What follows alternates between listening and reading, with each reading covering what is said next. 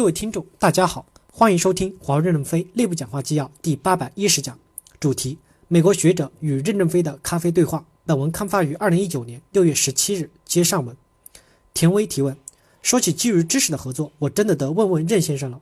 华为与许多美国大学和实验室正在进行的合作被美国叫停，这对于科技的开放非常不利，对华为技术研发能力的影响也会非常大。华为将如何面对现在的这种局面呢？任正非回答说。首先，人类的社会创造分为理论创造、工程创造和市场需求的创造。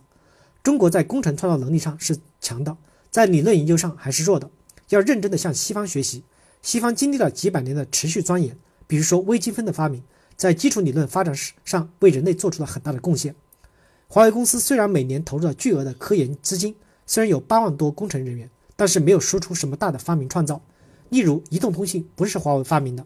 光纤通信也不是华为发明的，IP 的传送方法不是华为发明的，移动互联网不是华为发明的，飞机不是我们发明的，汽车也不是我们发明的，马车也不是我们发明的。我们公司在发明上对人类的贡献还是小的，我们聚焦在工程能力上起到了进步作用。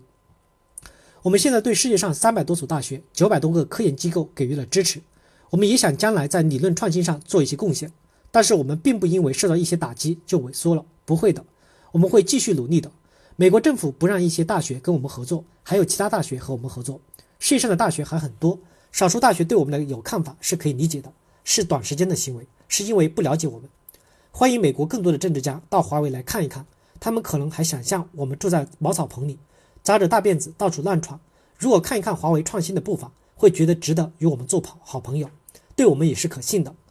现在的乔治教授讲了要打造可信的网络。我们下一定决心，也是商业计划中已经做的决定，五年内投一千亿美元，对网络架构进行重构，从而使它变得更简单、更快捷、更安全、更可信，隐私保护至少达到欧洲的 GPDR、GDPR 标准。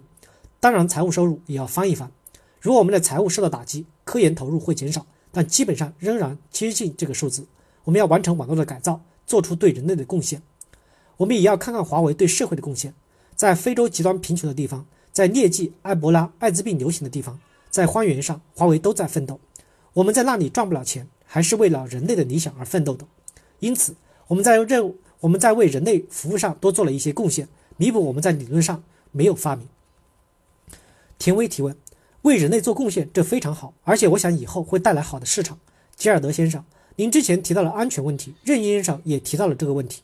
现在很多问题都是关于华为有没有后门，请任先生也回应一下。吉尔德先生，这关乎谁的安全？谁来保障安全？谁来评判一个系统安不安全？乔治·吉尔德回答说：“这是一个客观的问题。我们能否测试一个特定的电信系统？这个系统是不是开放的？能不能使用新的加密技术，比如软件的加密签名，可以确保软件的内在可信？因为加密签名很难篡改。我们有很多的技术手段来解决目前不安全的互联网架构所带来的不信任的问题，正如导致贸易战的已支离破碎的货币系统一样。”我们的互联网安全系统也是支离破碎的，在全球所有公司中，华为可能是最有优势解决这些问题以及抓住这些机会的公司。